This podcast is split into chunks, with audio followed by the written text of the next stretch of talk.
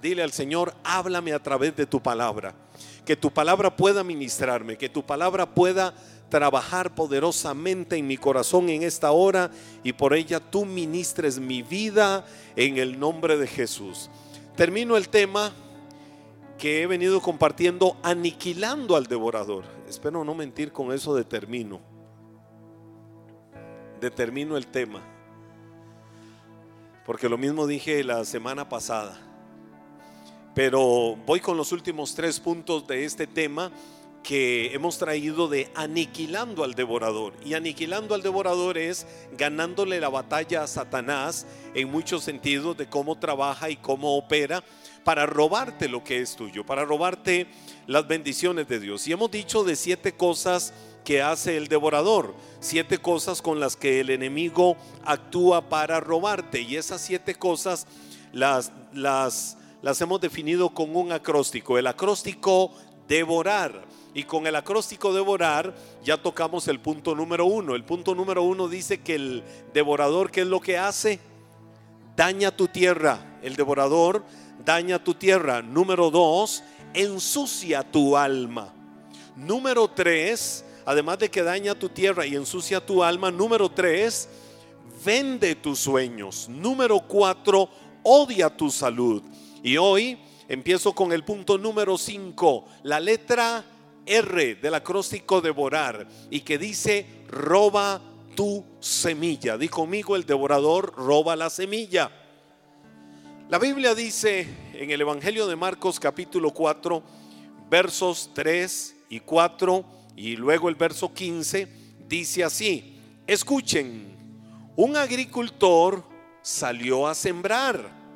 A medida que esparcía la semilla por el campo, algunos cayeron sobre el camino y los pájaros vinieron y se las comieron. Pero más adelante en el versículo 15 explica lo que significa esa parte de la parábola del sembrador. Y dice el verso 15, las semillas que cayeron en el camino representan a los que oyen el mensaje, pero enseguida viene Satanás y la quita. Es decir, cuando Jesús está enseñando eh, aquello de que el agricultor sale a sembrar, eh, haga usted la imagen por un momento de un agricultor.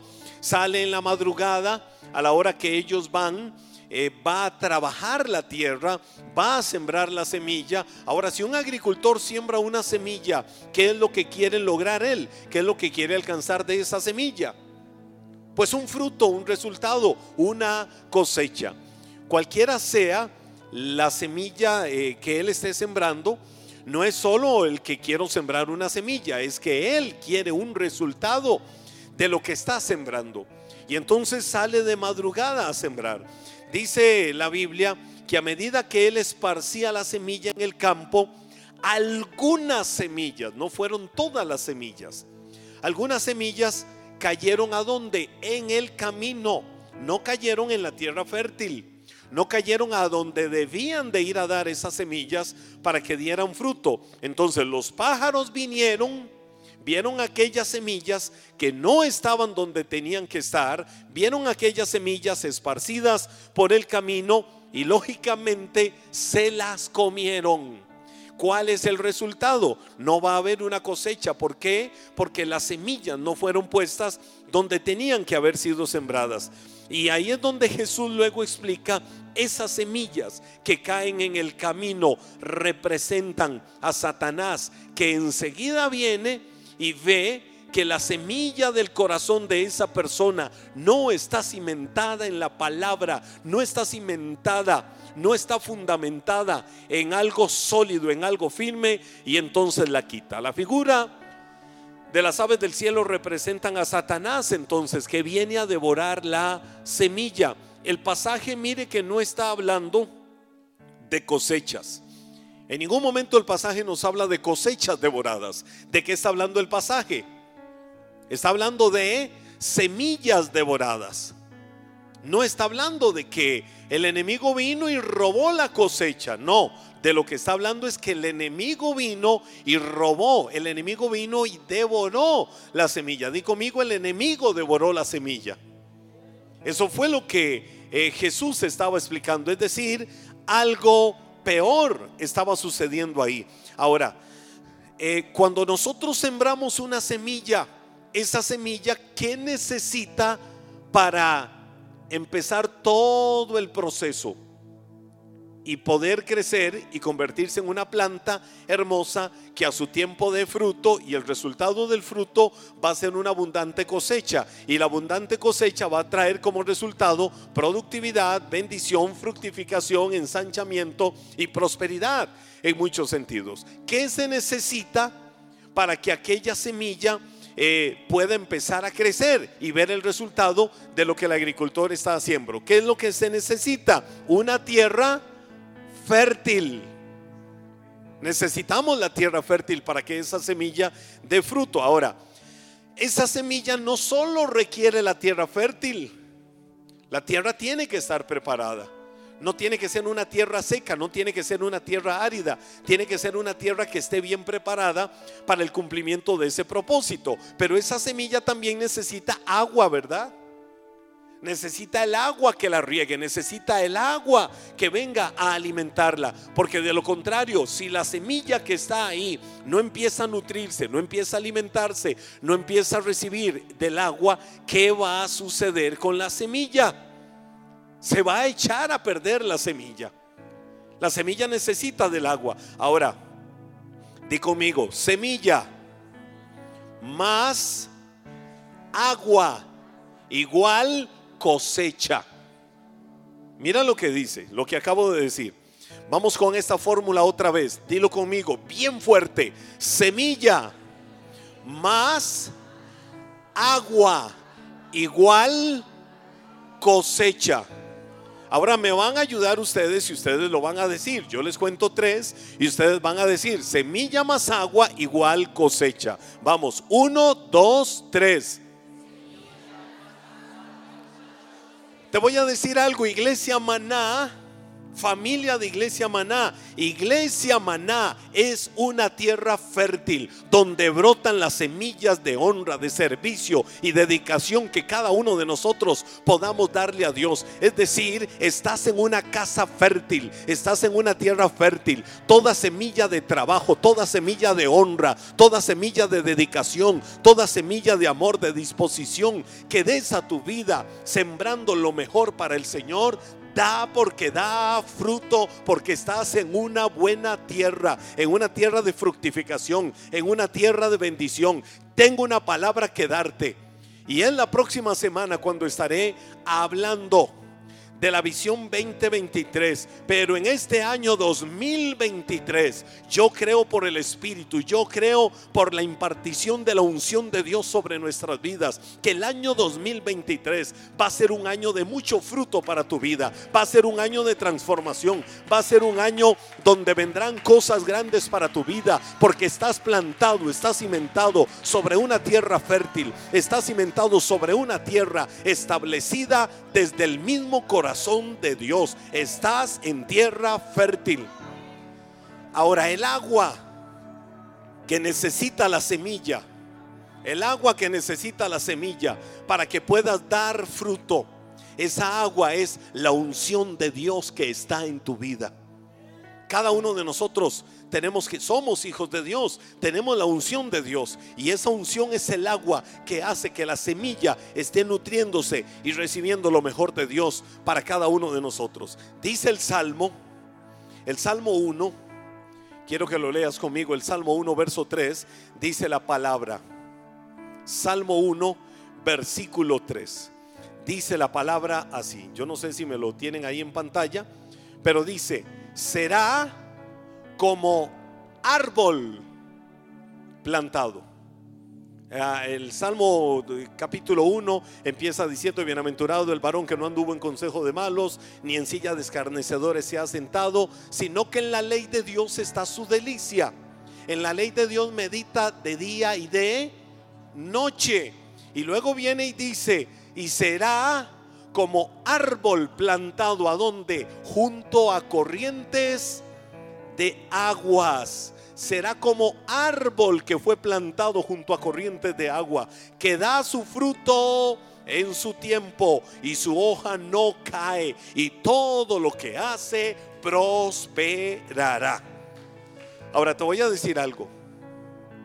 El Salmo capítulo 1, verso 3 suena riquísimo.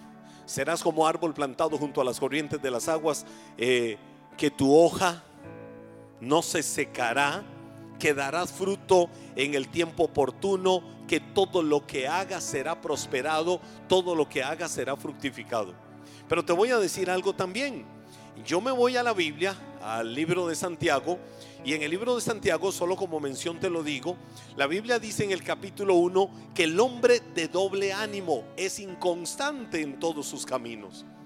El hombre de doble ánimo eh, no puede estar plantado, sólido, haciendo algo, porque en todos los caminos de su vida es inconstante. Si en el año 2023, yo por lo menos ya estoy saludando el nuevo año y estoy hablando en lenguaje profético para el año 2023. Y lo estoy creyendo y estoy avanzando y no puedo detenerme porque la senda del justo es como la luz de la aurora. Si 2021 tuvo cosas buenas, es más, le voy a decir algo.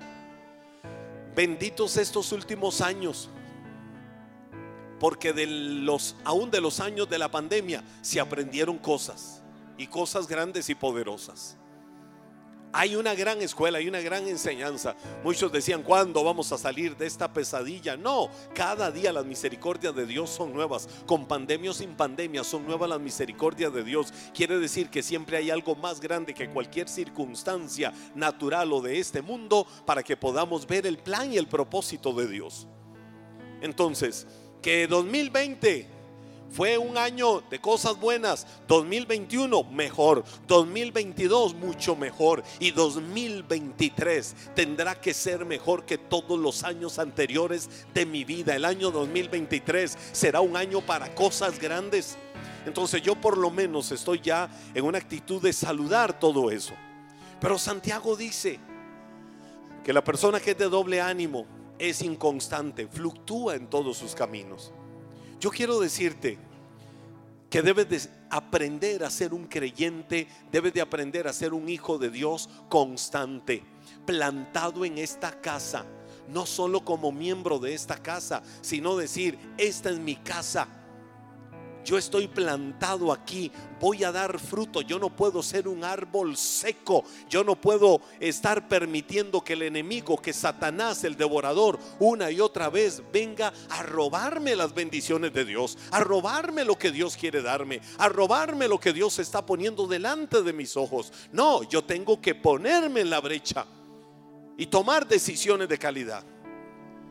Mire, eso es como la persona, eh, ustedes saben, eh, ya, ya empieza a hacerse un poco popular en estos días por la etapa en la que estamos, casi en la recta final del año 2022, año de restitución, pero ya empieza a hacerse normal en esta temporada que gente diga, uy, ya vienen los tamalitos.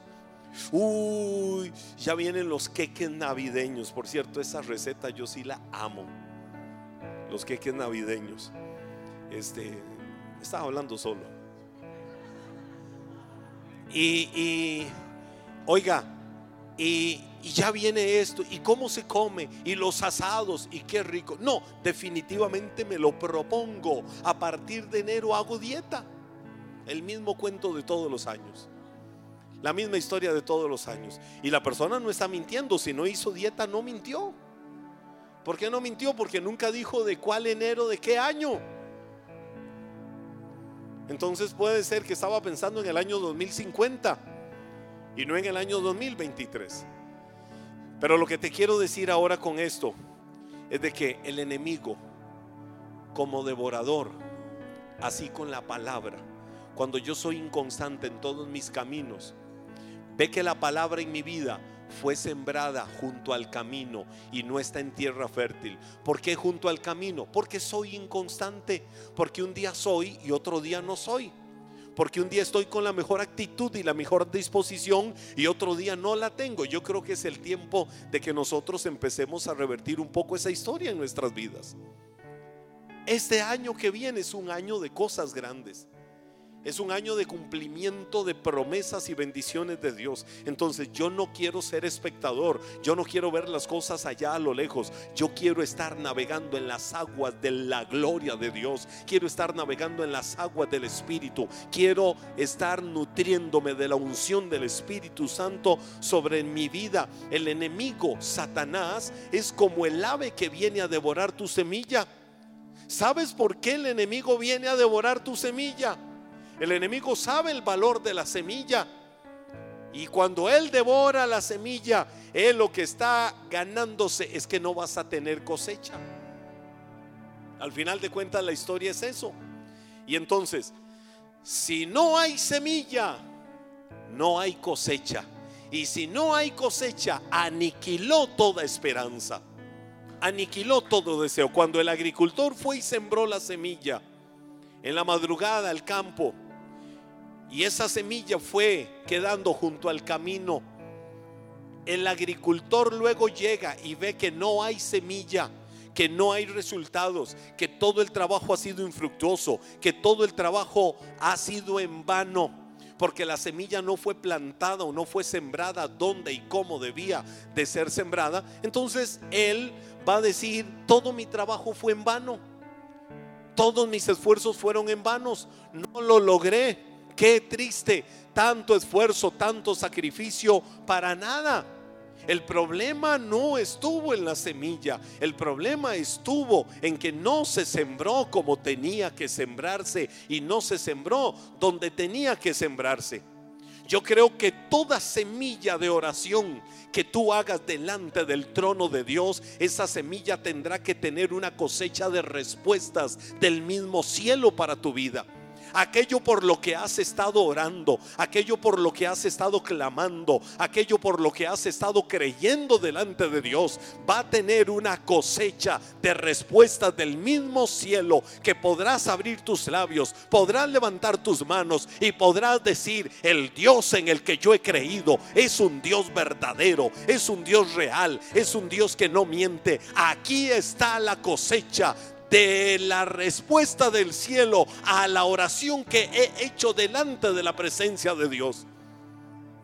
El clamor que hayas traído por el cambio de vida en tus hijos, el clamor que hayas traído delante de la presencia de Dios por la transformación de aquel corazón endurecido, de aquel corazón de piedra. Esa oración no puede pasar en vano. Esa oración tiene que tener una cosecha del mismo cielo, es decir, la respuesta de Dios a lo que has hecho. Siembra, siembra cada día tus mejores tiempos de clamor, de oración delante de Dios, que a su tiempo perfecto Él va a traer la respuesta. Él va a traer lo que tú estabas anhelando y esperando.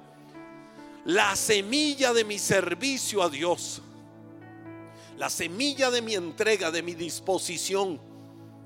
De no ser egoísta para estar esperando que me den y me den y me den y me den, sino mi entrega, mi dedicación excelente, esa semilla tendrá que tener una cosecha gloriosa del mismo cielo para tu vida. Es más, lo vas a ver acá en la tierra pero de por sí ya en el cielo estás acumulando tesoros en abundancia.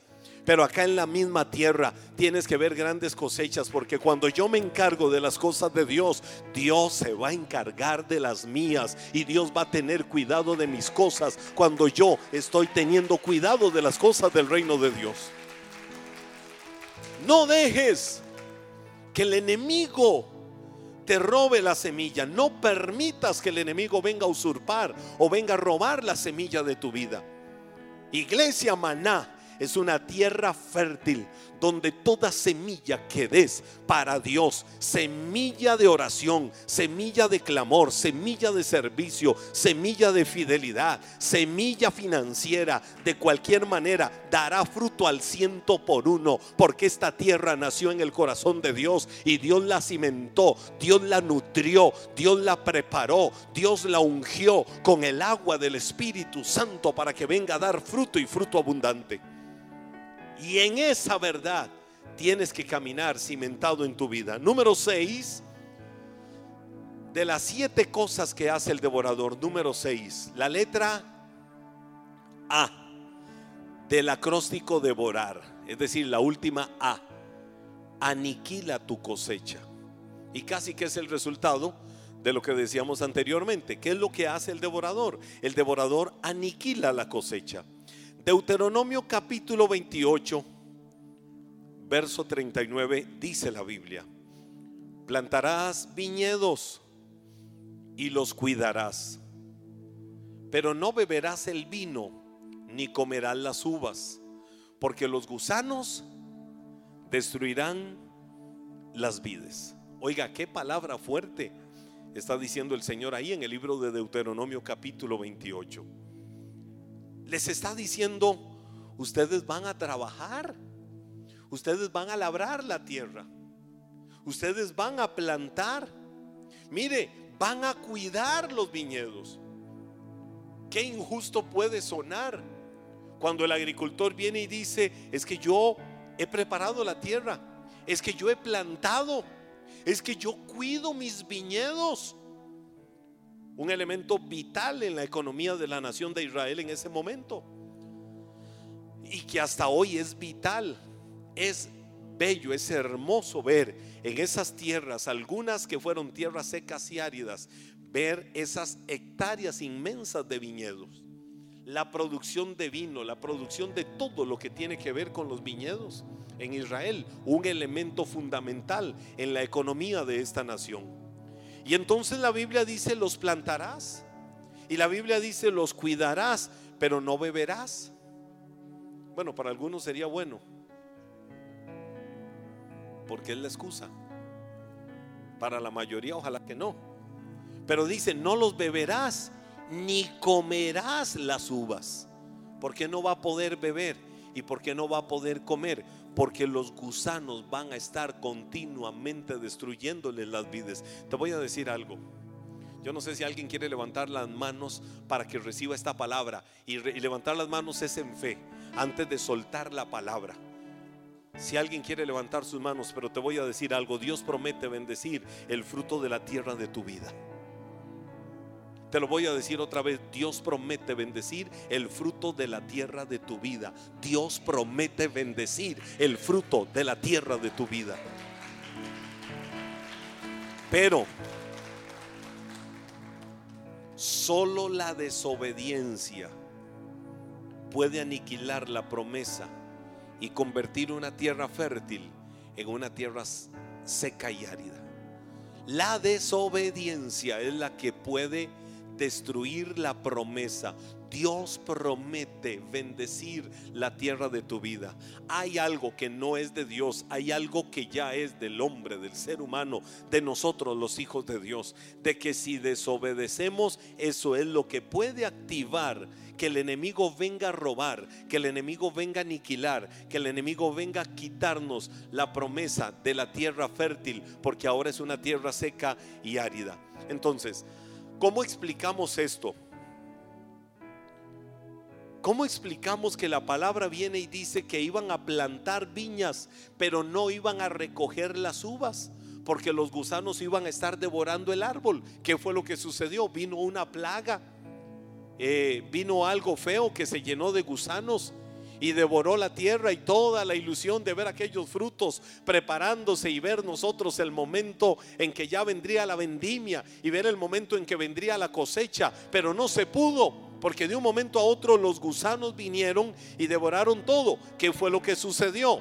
Deuteronomio capítulo 6, versículos del 10 al 13, Dios siempre prepara todo porque Él quiere bendecir a sus hijos pero quiere que sus hijos tengan conciencia de lo que puede robarse esas bendiciones. ¿Por qué no tuvieron cosecha? Eh, eh, en el punto anterior les hablé de cómo el enemigo roba la semilla. En este otro caso la semilla creció, se convirtió en un árbol frondoso y cuidado. Pero ¿por qué no hubo cosecha? Deuteronomio 6 del 10 al 13 dice, cuando el Señor tu Dios te haya introducido en la tierra que juró dar a tus padres Abraham, Isaac y Jacob, y te dé ciudades grandes y buenas que tú no edificaste, y casas llenas de todo bien que tú no llenaste y cisternas que tú no cavaste y viñas y olivares que no plantaste. Una vez que hayas comido y quedes satisfecho, ten cuidado. Dile al que está a tu lado, ten cuidado. Dile a la persona que está al otro lado, ten cuidado. Ten cuidado de no olvidarte del Señor que te sacó del mundo, que te sacó de Egipto, donde eras esclavo de Satanás. Al Señor tu Dios temerás y solo a Él servirás y por su nombre jurarás. ¿Qué es lo que estaba diciendo el pasaje? Trabajaban, negociaban, se esforzaban, pero no avanzaban. Y decían, ¿por qué hemos trabajado la tierra? ¿Por qué vimos crecer los árboles? hemos cuidado de la mejor manera lo que hemos sembrado para ver el resultado, pero de un momento a otro vino el gusano y se lo comió. ¿Por qué las cosechas se nos están yendo sin poder disfrutar lo que hemos trabajado? Por una sencilla razón, que en el capítulo 6, lo primero que les leí es del capítulo 28 de Deuteronomio. Pero lo segundo que les leí fue en el capítulo 6 del libro de Deuteronomio. Es decir, 22 capítulos antes el Señor les había dicho, cuídense, porque ustedes plantarán, ustedes sembrarán, ustedes empezarán a ver los frutos crecer, ustedes van a tener casas hermosas, ustedes van a tener muchos bienes, van a tener muchas cosas, pero cuídense de no olvidarse de quién es su Dios.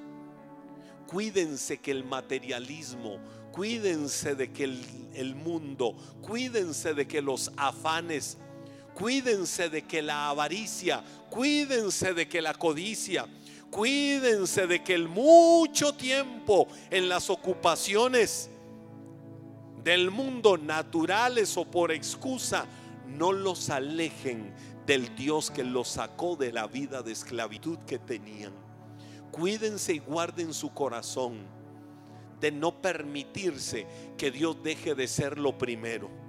Por eso les dijo ahí en el capítulo 6 una verdad clarísima, porque al Señor tu Dios adorarás y solo a Él servirás. ¿Y qué les había dicho el Señor en relación con esto?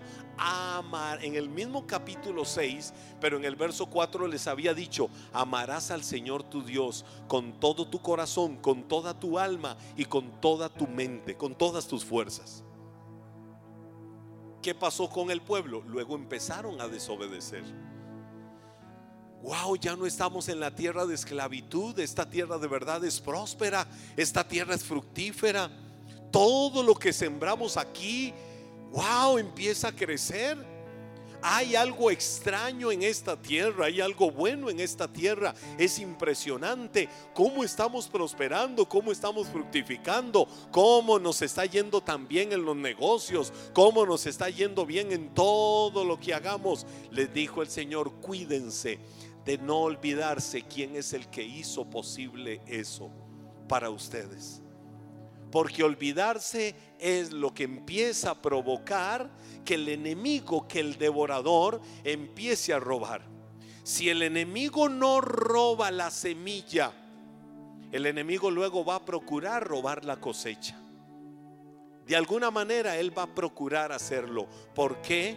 Porque Él no quiere verte bendecido, Él no quiere verte fructífero, Él no quiere verte engrandecido. Pero yo quiero decirte en esta noche, quiero decirte en este día, quiero decirte en esta hora, esa palabra y eso que el enemigo ha levantado y eso que el enemigo quiere hacer se revierte. Porque eres un hijo de la bendición de Dios, eres un hijo de la casa y estás cimentado sobre tierra sólida, sobre fundamento inamovible, que es Cristo Jesús, la roca roca de los siglos, que estás parado sobre él, que es la roca de la bendición para tu vida. Por eso todos tus caminos son caminos de bendición. Por eso vienen tus mejores tiempos. Por eso vendrán buenas noticias donde te dirán, hey, la deuda que tenías se acabó. Hey, aquello que no podías pagar ya fue cancelado. Hey, lo que estabas esperando, por lo que estabas orando, ya te vino de parte de Dios y vas a saludar las bendiciones y todo lo que el enemigo ha levantado para querer robarte, eso el enemigo, si ha quitado siete veces, tendrá que devolverlo el enemigo, porque has dispuesto tu corazón a caminar en obediencia, honrando a Dios, no siendo inconstante, no siendo de doble ánimo. Vienen porque vienen tiempos de gloria para tu vida. Y yo lo creo en el nombre de Jesús. Y número siete, terminamos el acróstico, devorar. ¿Cómo aniquilamos nosotros al devorador? ¿Qué es lo que hace el enemigo? La letra R, rapta tu prosperidad. De lo que he hablado hoy, el enemigo busca robar la semilla para no cosechar. Si no robó la semilla, va a buscar cómo robar la cosecha. Al final de cuentas, lo que el enemigo quiere es raptar tu prosperidad y tu fructificación. Dice la Biblia, y termino con esto, Malaquías 3:11, sus cosechas serán como abundantes, por lo menos las mías. Sus cosechas serán, tus cosechas serán, tus cosechas serán yo quiero a alguien en esta noche, en este lugar, que crea esta palabra y la reciba. Tus cosechas serán abundantes, porque las... ¿Quién lo va a hacer? Porque ¿quién las va a proteger? Ajá, tus cosechas serán abundantes, porque las protegeré de insectos y de enfermedades. ¿Quién está hablando eso? ¿Quién está soltando esa palabra? La está soltando el mismo Dios. Yo puedo decir, mis cosechas van a ser abundantes. El enemigo no me robará ni la semilla, ni me robará la cosecha. Más bien mis cosechas serán abundantes, porque el Señor la va a guardar. Y dice la Biblia, las uvas. ¿Recuerdan lo que pasó en lo que hablamos hace un momento? No caerán de las vides antes de madurar. Dice el Señor de los ejércitos se celestiales. Y cuando Dios habla, y cuando Dios dice, y cuando Dios promete, ay, ay, ay, pobrecito el devorador, porque si vino por un camino con todo un ejército para robarte, tendrán que irse por muchos caminos avergonzados, porque no van a lograr quitarte lo que Dios te ha prometido. Pero Satanás sabe cómo secuestrar lo que es tuyo es el ladrón al que se le debe de sorprender. Es un ladrón al que tenemos que sorprender. ¿Cómo lo hacemos? Ponte de pie. Capítulo 3, versos 7 y 8 del mismo libro de Malaquías. Desde los días de sus antepasados no se han sometido a mis leyes sino que se han apartado de ellas. Qué lindo sería. Eh, déjenme, déjenme, devuélvanme por favor la porción que estaba ahí. Devuélvanmela. Qué bonito sería leer eso. No yo, que cada uno lo lea y pueda decir, no me doy por aludido. Yo me sacudo de eso, porque la historia de mi vida es diferente. Pero si te das por aludido, podrás decir, yo revierto esa historia en mi vida a partir de ahora. Porque el enemigo ya no me va a robar más mis viñedos. El enemigo no me va a robar más mi prosperidad. El enemigo no me va a robar más mis bendiciones. Dice la Biblia desde los días de sus antepasados. Vamos a ver si alguien lo cree. Si alguien se sacude, se da por aludido o no se da por, no se da por aludido desde los días de sus antepasados, no se han sometido a mis leyes, sino que se han apartado de ellas. ¿Alguien se quiere sacudir de eso? Pero si se vuelven a mí, yo me volveré a ustedes. ¿Saben qué sucede aquí con eso? Flor y ven. Flor y yo estamos aquí. ¿Cómo estamos? De espaldas. Nos podemos ver Flor y yo. Sí, por las cámaras. Perdón, por las pantallas. No nos podemos ver. Pero si Flori representa a cada uno de nosotros y yo represento a Dios, ¿Qué es lo que dice la Biblia? Pero si se vuelven a mí, si se vuelven a mí, ¿qué es lo que dice? Si se vuelven a mí, Señor, háblale. ¿Qué dice el Señor? Cuando el Señor vio que se volvió a Él, ¿qué dice en su palabra? Si se vuelven a mí, yo me volveré a ustedes, dice el Señor. Yo el Señor de los ejércitos lo he dicho. Pero ustedes dicen, ¿cómo está eso de que debemos devolvernos a ti? ¿Habrá quien pueda robarle a Dios? Pues ustedes me han robado. Y sin embargo dicen, ¿cómo está eso? de que te hemos robado, Señor. Pues me han robado en sus diezmos y ofrendas. Esa es una forma. Hay muchas formas en las que el enemigo te roba. No estoy hablando específicamente de diezmos y ofrendas, pero la ilustración calza perfectamente. Porque si algo también el enemigo quiere provocar en tu vida, es que no venga fructificación y prosperidad cuando aún financieramente Dios no es lo primero en tu vida. Que aún en esa área Dios sea lo número uno en tu vida y en todas las áreas de tu vida.